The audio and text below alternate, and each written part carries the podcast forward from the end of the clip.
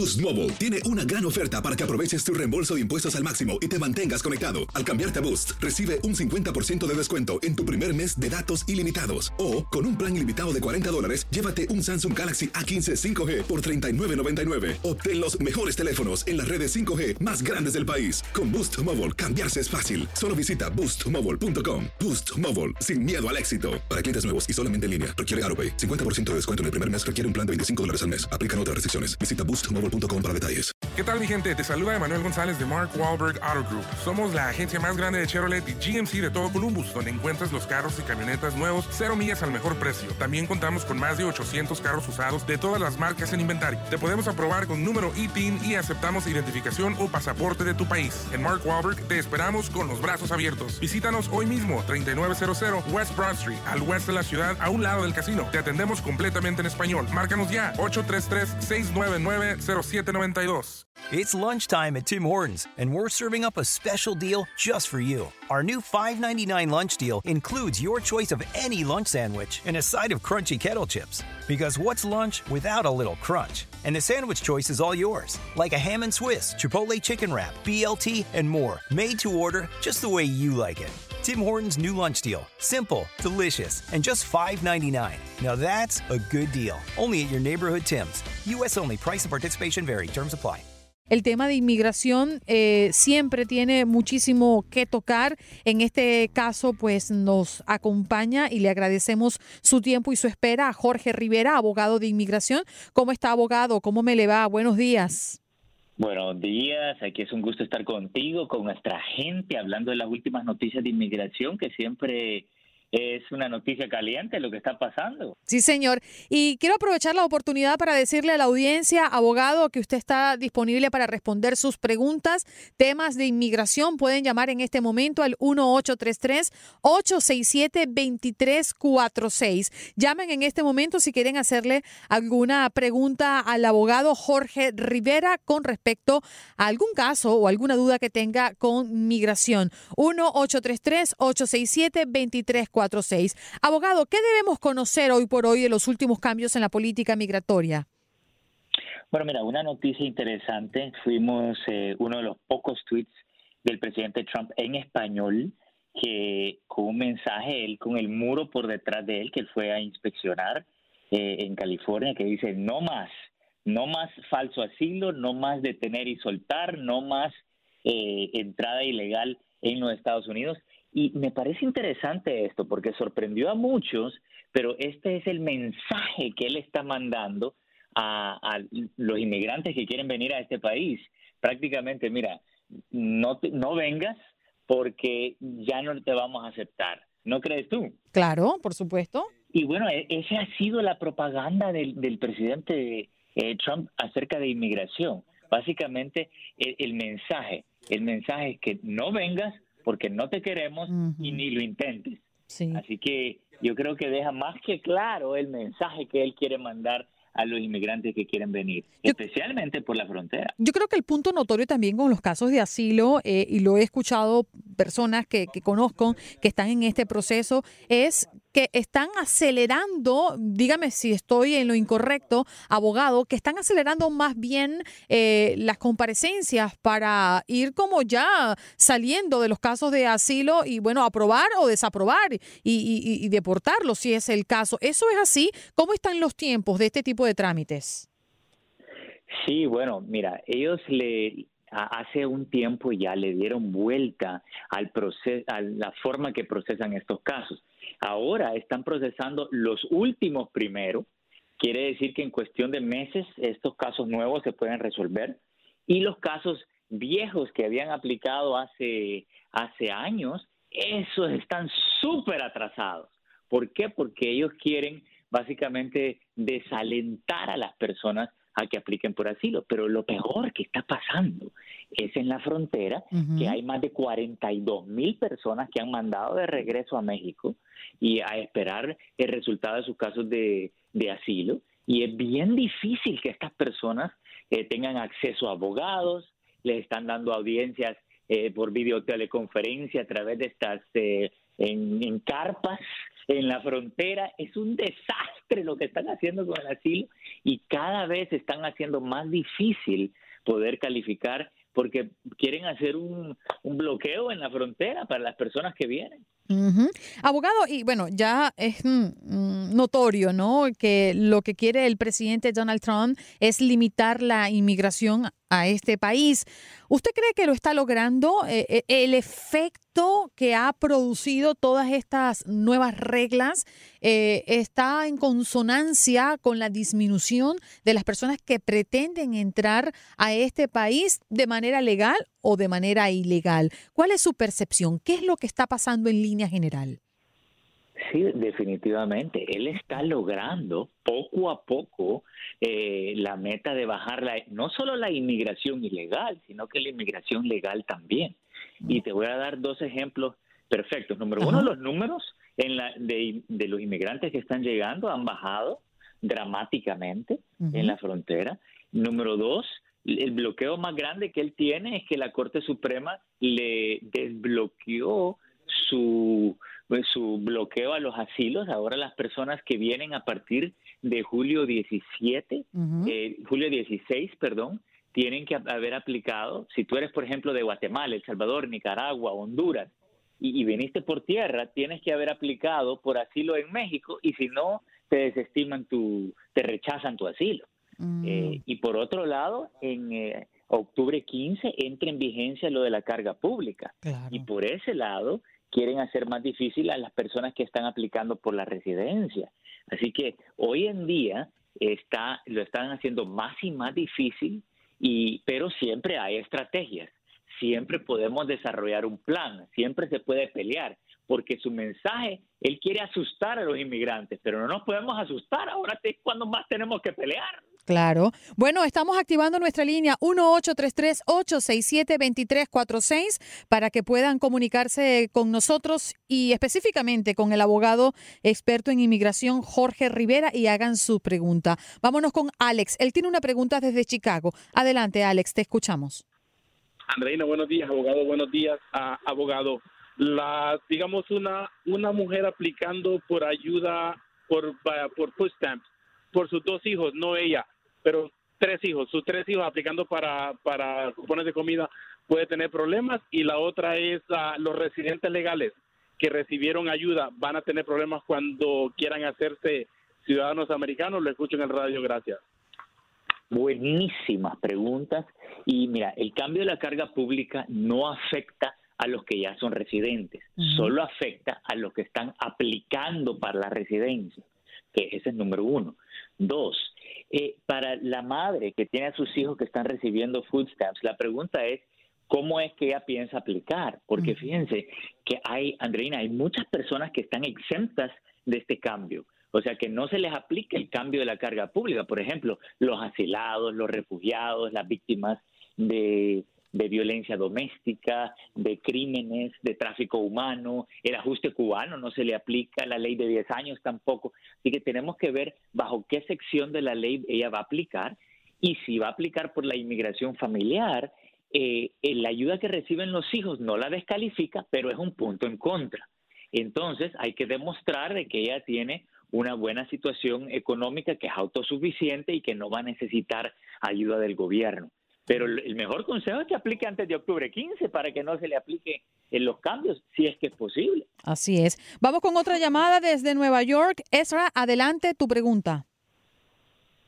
Sí, muy buenos días. Eh, una pregunta. Eh, mi esposa recibió asilo político, ella es colombiana, ya tiene su residencia. Eh, ella quiere cambiar su estatus porque como que el, el hecho de estar con el estatus de, de, asilada política, este, le, le, cierra los pasos de, alguna manera. Entonces, ¿cómo ella puede cambiar su estatus? Bueno, si ella le aprobaron el asilo, un año después ella puede aplicar por la residencia. Así que tiene las puertas abiertas. Lo más difícil ya lo tiene, le aprobaron el asilo, así que tiene un camino abierto para aplicar para esa residencia al año después de haberle aprobado ese asilo. Seguimos con las preguntas. Gracias por comunicarse con nosotros. Sergio, desde Utah, tu pregunta. abogado. Buenos días, ¿cuál es tu pregunta? Ah, mi pregunta es, yo tengo una hija de 22 años, yo tengo 23 años aquí en el país y entré ilegal, pero no tengo para restituir. ¿Qué posibilidades tengo de que me perdón por haber entrado ilegal? Ok, mira, una hija mayor de 21 siempre te puede pedir. A la petición familiar la puede hacer y la petición se la van a aprobar. El problema es la residencia. Ahora, si no tiene la ley 245i, una pregunta, ¿de qué país eres tú? De México. Ok, entonces no tiene el TPS. Eh, la única otra posibilidad que hay es si es que eh, usted tiene un padre, madre o esposa residente o ciudadana para poder pedir el perdón. ¿Tiene esos familiares? No, tampoco. Ok, y queda una más. Si es que existe la posibilidad que tenga que su hija o otro de sus hijos entre las Fuerzas Armadas para que le den algo que se llama un parole in place, que es una entrada legal. Si esa es una posibilidad, esa es la última que nos queda, le dan una entrada legal y puede combinar eso con la petición de su hija. Y hay veces hablarle a los hijos, se les puede decir, mira, si tú entras a las Fuerzas Armadas, te dan becas para estudiar y también yo puedo sacar mis papeles, así que esa es una opción que siempre está en la mesa.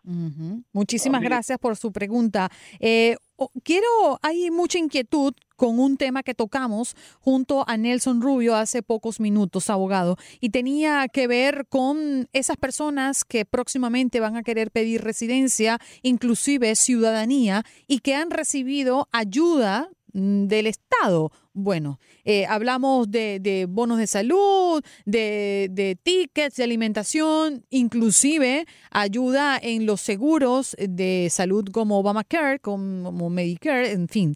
¿Qué hay de cierto en esto? Eh, quiero que mm, su palabra como experto. Mira, lo que hemos escuchado en las noticias en los de por el último año es el, este cambio que entra en vigencia octubre 15 y esas regulaciones son bien específicas eh, y dicen a quién aplican y a quién no aplican, Porque esas regulaciones son exclusivamente para las personas que están aplicando para la residencia, ¿ok? Si tú ya eres residente, esas, esas eh, regulaciones no te las pueden aplicar, así que no te tienes que preocupar por el momento, eh, pero en un futuro sí. Fíjate que están proponiendo cambios para que también los residentes se vean afectados en un futuro si es que reciben ayuda del gobierno, pero por el momento todavía no, solo es para los que están aplicando por la residencia. Vámonos, pues ahora con Marlene desde New Jersey. Adelante, Marlene, con tu pregunta. Gracias por esperar, ¿eh? Sí, muy buenos días. Eh, felicidades a usted, Andreina, y al abogado también por ser muy joven y muy preparado. Ok, yo siempre lo he visto en televisión. Y mi pregunta es, mire, yo soy ciudadana americana, ¿verdad? Pedí a mi hija eh, por primera vez. Eh, ella no se presentó. La volví a pedir en el 2016. Ah, me, me aprobaron nuevamente la petición. Ahora no sé qué es lo que debo hacer. Ok, mira, si le aprobaron la petición en el 2016, ¿usted es ciudadana americana? Sí, señor. Ok, ¿de qué país es su hija? Ecuador, yo soy ecuatoriana. Ok, entonces, eh, si la aprobaron en el 2016, ¿es soltera o casada? Yo soy soltera, pero oh, mi hija es soltera, es soltera mayor de edad. Ok, actualmente están en el 2012 en la primera preferencia. Quiere decir que todavía le faltan algunos añitos, pero busquemos algo, otras alternativas para que ella pueda venir más rápido en lo que lleguen esos, pasan esos cuatro años. Por ejemplo, podemos buscarle un empleador, eh, podemos, ella puede buscar el amor en el internet. Usted sabe que uno de cada cinco matrimonios se originan en el internet, así que busque alternativas para traerla más rápido con una visa de estudiante. Hay opciones. Mm. Oh, ok. O sea que, o sea, debo de esperar. Ella tiene niños, es, es soltera pero con hijos. Eh, entonces debo esperar. Mire, incluso me dijeron a mí que debo estar llamando una vez al mes, pero el número que yo llamo no me contestan, siempre suena ocupado, ocupado, ocupado. He llamado en la mañana, he intentado todo el día, pero no puedo hacer nada. Lo que pasa es que si usted me dice que la última solicitud la hizo en el 2016, y están en el 2012. De todas maneras, le faltan cuatro años para que llegue el turno. O sea, abogado, quiere decir que ahorita están tratando casos del 2012, es decir, que pueden pasar hasta nueve o diez años, perdón, siete u ocho años para que las personas que pidan a sus hijos puedan ser efectivos. Exactamente. ¡Wow! Sí, ¡Qué cantidad si de es que son tiempo! ma- si es que son mayores de 21, claro, si son Claro. menores de 21, y ahí no hay tiempo de espera. El problema, Andreina, es que estos tiempos de espera son anticuados, no los Ah, han sí. actualizado. Imagínate, de México tienen que esperar las personas hasta 20 años. Tienen Imagínate. que dar. Aquí no se necesita una reforma migratoria, lo que necesitan es más disponibilidad de visas. Abogado, no hay límite, millones de personas. no hay límite de edad de, y, eh, para, para los hijos para que una madre o padre pueda pedirlos, ¿verdad? Es decir, si es menor de edad, por supuesto el tiempo es prácticamente inmediato. Si es mayor de edad, puede ser que tenga 40 mi hijo, 40 años de edad, y yo lo pueda igual pedir, pero va a tardar mucho más tiempo. ¿Es así? Exactamente. Entonces la recomendación es que, mira, aunque demore más tiempo, hagan la petición, porque en un futuro, si hay un cambio de gobierno, pueden decir, mira, no vamos a hacer una reforma migratoria, pero vamos a dar más visas de residente para las peticiones familiares y si se adelanta entrarían millones de personas. Ok. Por eso es importante hacer la petición y buscar otros caminos que sean más rápidos mientras tanto. Tenemos a Julio. Tu pregunta, Julio. Buenos, buenos días. Buenos días. Yo quería hacerle un par de preguntas. Primero, yo entré con visa en el 96. Y de ahí yo regresé a mi país en el 2002. Y volví a entrar acá sin, sin visa. Quería ver si es que, cuál es la posibilidad que yo tengo, qué oportunidades de, de petición. Tengo la petición de mi hermana que lo hice en el 2002, de hermano hermana. Y tengo un hijo- Ajá. Ok, una preguntita ahí. ¿Usted cuando vino, ok, se quedó más de un año indocumentado o salió a tiempo? No, yo me quedé, me quedé más del tiempo. Más de un año, correcto. ¿Y en qué año fue que se quedó más de un año? Yo entré en el 96, Ah, ok. ¿Y cuándo, ¿y cuándo salió? como en el 2002. Ok, le digo porque ahí tenemos un problema. Si usted pasó más de un año indocumentado dentro del país, salió y regresó antes de cumplir el un castigo de 10 años, entonces hay un castigo permanente que tendría que pasar 10 años fuera del país. Una de las excepciones para eso sería posiblemente la ley, eh, la visa U para víctimas de crímenes, pero sí tenemos una situación ahí si usted para las personas que salen y vuelven a entrar indocumentadas después de estar ilegales por más de un año. Así que no va a calificar para la petición familiar, pero sí para la visa U si es que es víctima de algún crimen. Así que, eh, bueno, les recomiendo hablar con un abogado, ¿ok? Para las personas que se están incorporando a nuestra transmisión, estamos conversando con el abogado especialista en inmigración, Jorge Rivera. Está respondiendo sus preguntas. Nos vamos contigo, Marielis. ¿Cuál es tu pregunta? Ah, ¿es María? Sí, María, adelante. Ah, hola, buenos días, Buenos Andreina Hino Gómez y al, al grupo muy, a mí, el programa muy bueno. Gracias. Yo le tengo una pregunta a- al abogado. Ah, mi esposo y yo entramos hace casi 24 años aquí en Estados Unidos. Tenemos tres hijos, uno de 22, uno de 21 y, y- y mi hija, la más pequeña, de 16. ¿Hay una probabilidad de que podamos, por decir, arreglar nuestro estatus aquí en, en Estados Unidos o tenemos algún... Los hijos son ciudadanos americanos de 22 y 21, ¿correcto? Sí, sí, Ok. ¿Y ustedes entraron indocumentados? exacto, sí. Ok. ¿Alguien los ha pedido anteriormente? Ah, no, no, no, no. ¿Tienen no sé. padre, tienen padre, madre, eh, padre o madre residente o ciudadano? Ah, no, no. Ok. Eh, ¿Existe la posibilidad de que uno de sus hijos entren a las Fuerzas Armadas? Ah, bueno, ahorita ellos están en la universidad, los dos mayores. Ok. Bueno, bueno, no ellos acerca de esa posibilidad. Ah, eh, y lo último, ¿de qué nacionalidad son? Ah, somos mexicanos. Ok.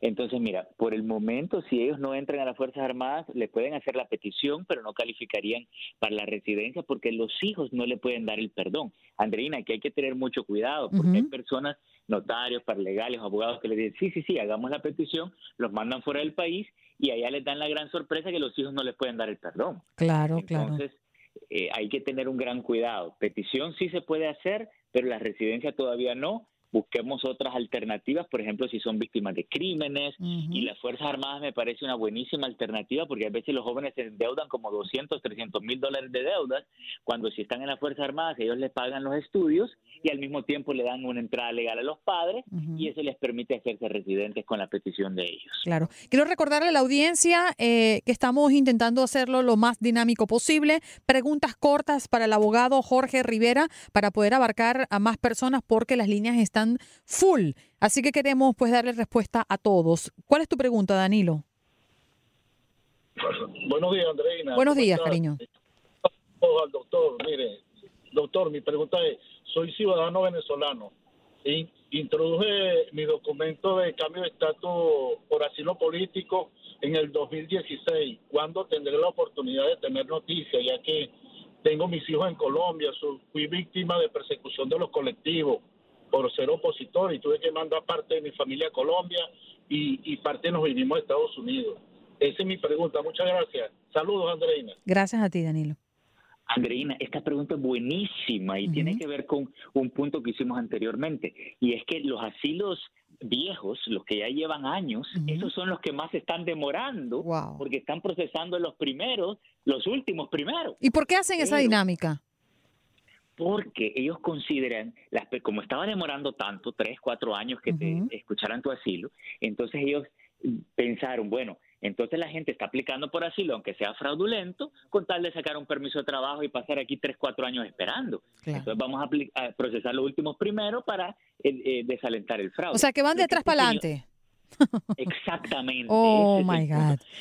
Pero si alguien tiene un caso fuerte como este señor, lo que él tiene que hacer es pedirle a su abogado que le presente a inmigración una moción, un motion to expedite se llama, una moción para acelerarlo y decirle, mira, yo merezco que me traten mi caso más rápido en vez de todas las otras personas que están esperando que no tengan un caso tan fuerte como el mío, aquí están las pruebas. Vamos rapidito contigo, Francisco, tu pregunta. Hello, buenos días. Buenos días, adelante con tu pregunta. Sí, señor. Sí, eh, le quiero hacer una pregunta al doctor. Eh, yo pedí un hijo mío y yo soy residente de Estados Unidos, pero él tuvo cita en diciembre 21 y hay un niño agregado a él, pero después la incontada, la fidavit que yo mandé no fue suficiente para las dos, pero entonces yo luego la, le envié una fidavit aparte para el niño y el caso se quedaron con el pasaporte de ellos. Eso fue en diciembre 21. Los últimos papeles se mandaron en febrero, lo cual ellos como lo recibieron como en abril. Pero yo llamo ya y me dicen que está de que en investigación administrativa. Entonces yo, pero ya eso ha pasado como siete meses. Entonces yo digo, ¿qué yo tengo que hacer? Si tengo que esperar o algún lugar donde yo pueda acudir. No, tiene que tomar acción. Ahí le urge que un abogado, ok, le comience a poner presión a la embajada, comience a mandar faxes, emails, cartas, llamadas telefónicas, desesperarlos en su caso, para empujarlos a que tomen una decisión, porque quién sabe que su caso esté engavetado y olvidado ahí, así que vamos a presionar en la embajada, pero necesita una ayuda legal, ¿ok? Tengo a Rodrigo. Adelante, Rodrigo. Sí, buenos días, abogado, buenos días. Tu pregunta, adelante. Ok, yo me entré en el 91, soy del Ecuador, me dieron deportación voluntaria en el 96. Ah, no, no salí del país, pues ah, en el 2001 apliqué para eh, reabrir el caso porque tengo un hijo un hijo de 21 años y mi esposa es residente. O me aceptaron reabrir el caso, pero esta, este mes me fui a la corte y la juez no quiso cerrar el caso para seguir avanzando con mi caso. que me dio una cita para de aquí a siete meses para darme deportación voluntaria. ¿Qué otra opción tengo para yo apelar a ese caso? Aquí no le han dado una buena estrategia, hombre, porque usted tiene que hacer una petición por su hijo y pedir un doble perdón.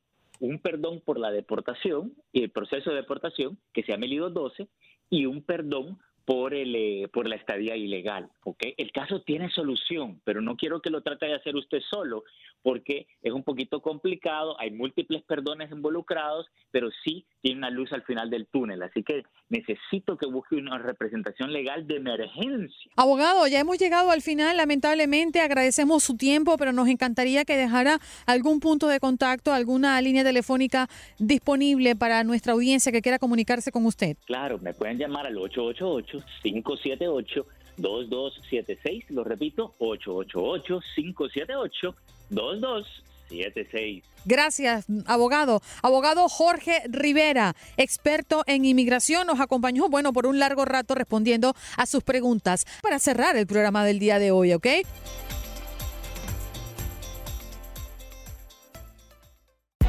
Hay gente a la que le encanta el McCrispy y hay gente que nunca ha probado el McCrispy. Pero todavía no conocemos a nadie que lo haya probado y no le guste. Para pa pa pa.